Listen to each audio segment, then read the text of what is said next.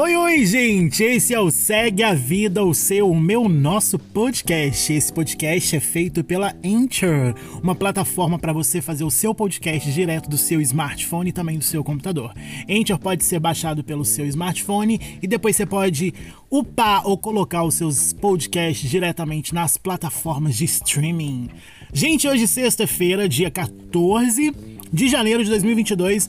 E hoje é o dia que a internet já tá parada falando apenas do que? Do BBB, né, gente? Essa época do ano, esses três próximos meses, onde a gente só vai falar de Big Brother, mas não. Esse não vai ser um podcast pra gente falar de Big Brother, mas vai ser um assunto recorrente, provavelmente. No entanto, eu acho muito bom a gente pensar que esses três meses que a gente tem, né, de Big Brother, é o momento perfeito pra gente cuidar da vida dos outros a gente faz isso a vida inteira.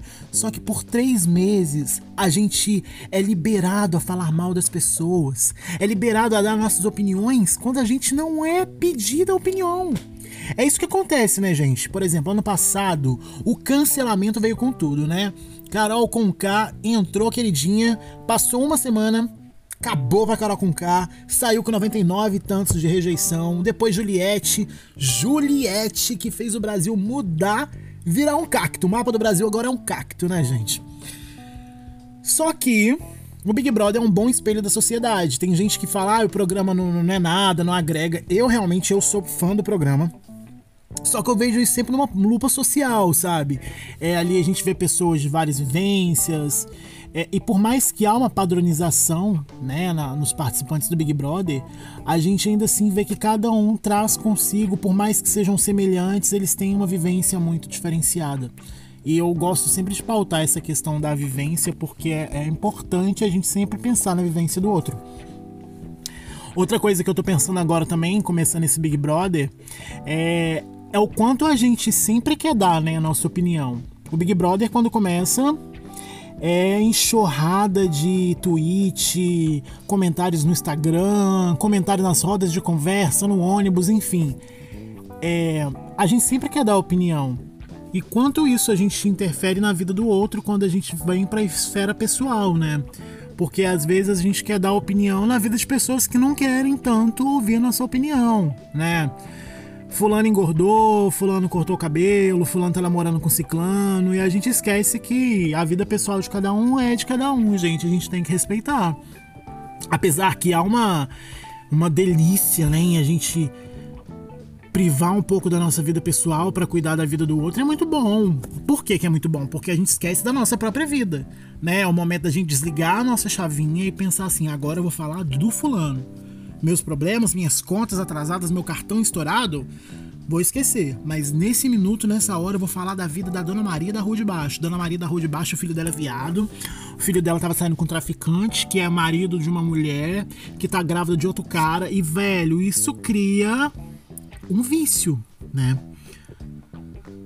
É bom, né, gente? Não vou mentir, falar que, tipo, ai, é, ru é ruim. Não é, é bom a gente falar da vida dos outros, mas a gente tem que tomar cuidado. Tem que tomar cuidado, porque. Tem gente que gosta, sabe, de ser mais reservado. Tem gente que não divulga a vida porque optou por isso. Tem gente que não tem rede social e a gente acha que a pessoa é um alienígena. E esses dias pra trás, eu escutei uma conversa, falando da vida dos outros. Escutei uma conversa e fulano falou assim: "Ah, porque briguei com ciclano". Aí a pessoa perguntou: "Mas ciclano parou de seguir na rede social?". Parou. Ou seja, enquanto brigou e estava seguindo, tudo bem. Mas parou de seguir na rede social e isso aí virou um fato, né? É algo real. Ou seja, a gente está embasando muitas nossas relações pelos likes, pelo ele me curtiu, ele não me curtiu, ele deu amei na minha foto, ele não deu amei na minha foto, ele é, publicou algo meu e tal. Eu acho assim, as nossas relações pessoais têm que ser né, baseadas na troca, na cumplicidade, no olho no olho. Porque eu não sei vocês, mas eu sou o tipo de pessoa que gosta de conversar olhando, sabe? Que eu estudo muito o, a linguagem corporal da pessoa. Se a pessoa tá conversando comigo totalmente fechada, cara, ela não quer se abrir para mim. E a gente também tem que respeitar isso. Enfim, hoje sexta-feira, né, gente? Todo mundo cansado. Nossa, semana super pesada. Aqui em Minas choveu pra caramba. Agora o sol voltou torrando o toba de todo mundo de tão quente, mas que fique assim, porque né, sofremos demais pelas chuvas. É... Então, que venha o sol, que venha para aquecer os nossos corações e para colocar nossa marquinha em dia. ai ai, gente, eu tinha pensado eu tinha pensado nessa pauta segunda-feira, eu ia até gravar, só que eu falei assim, não, eu vou guardar para fazer no final de semana, porque a gente vai acumulando assuntos. A vida ela é muito doida, né? Porque assim, é uma escolha muda a nossa vida totalmente. Qualquer escolha, gente, a cor da roupa que você escolhe, isso interfere no seu destino, interfere na sua realidade. É, eu falo isso porque eu tava esses dias pra trás pensando, eu vi um cachorro e o cachorro atravessou a rua e ele quase foi pego por um carro. Se ele tivesse, né, na cabeça de um cachorro, não sei se ele opta, mas se o cachorro tivesse optado a não atravessar a rua, ele não teria sido quase atropelado. Trazendo isso pra nossa vida, cara, quantas vezes se você não tivesse feito alguma coisa ou tivesse feito alguma coisa, sua vida seria totalmente diferente.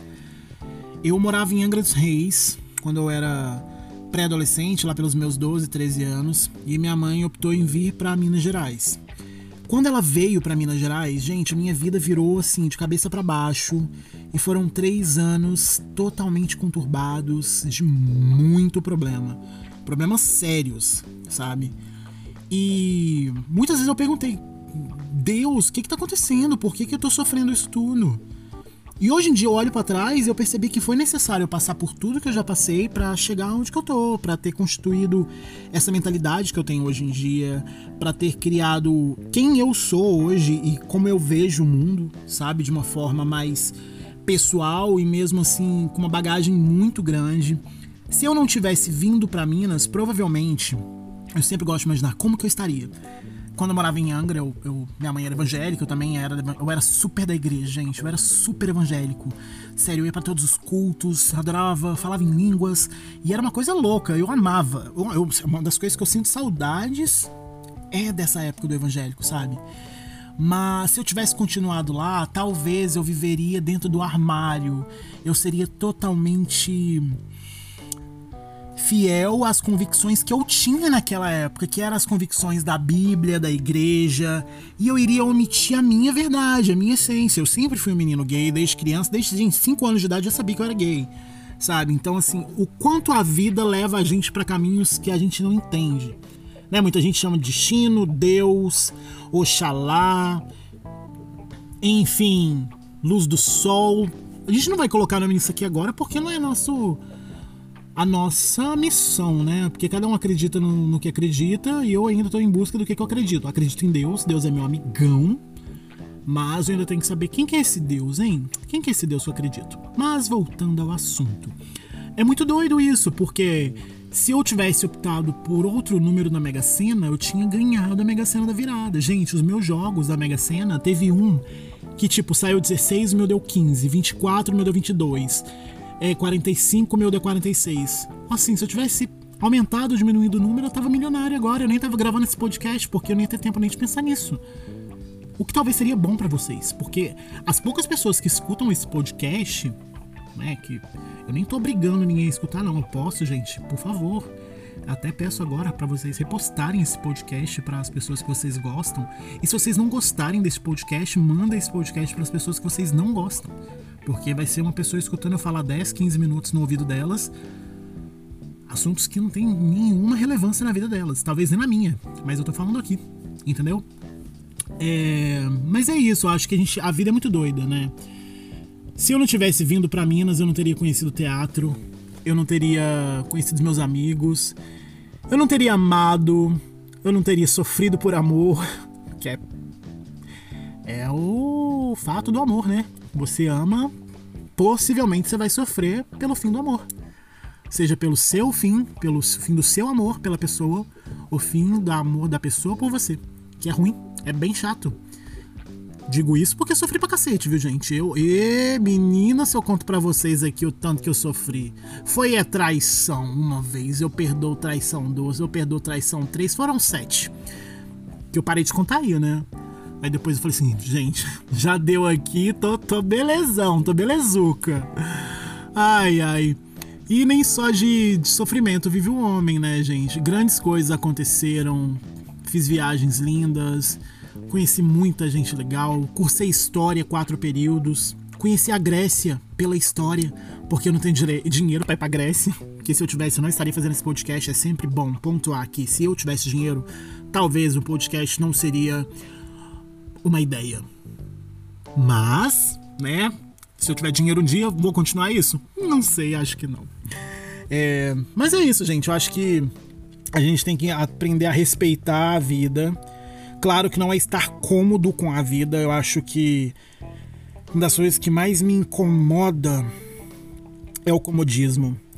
A pessoa pode viver bem pra caramba, a pessoa pode ter uma vida super confortável, mas ela estar cômoda na sua realidade, para mim é sempre incômodo. Eu gosto, sabe, da transformação, eu gosto da mudança, do novo. Eu gosto de mudar um móvel de lugar, mudar meu quarto de lugar, para mim é fazer um quarto novo, sabe? Quando eu era criança, eu brincava de apresentar programas. Eu tinha um programa matinal que era tipo Mais Você, só que era bem melhor.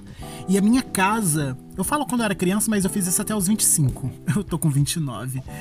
A minha casa era meu meu o meu, meu estúdio e eu quando eu tava na sala era uma coisa. Eu criei o É de Casa. A, a realidade é essa.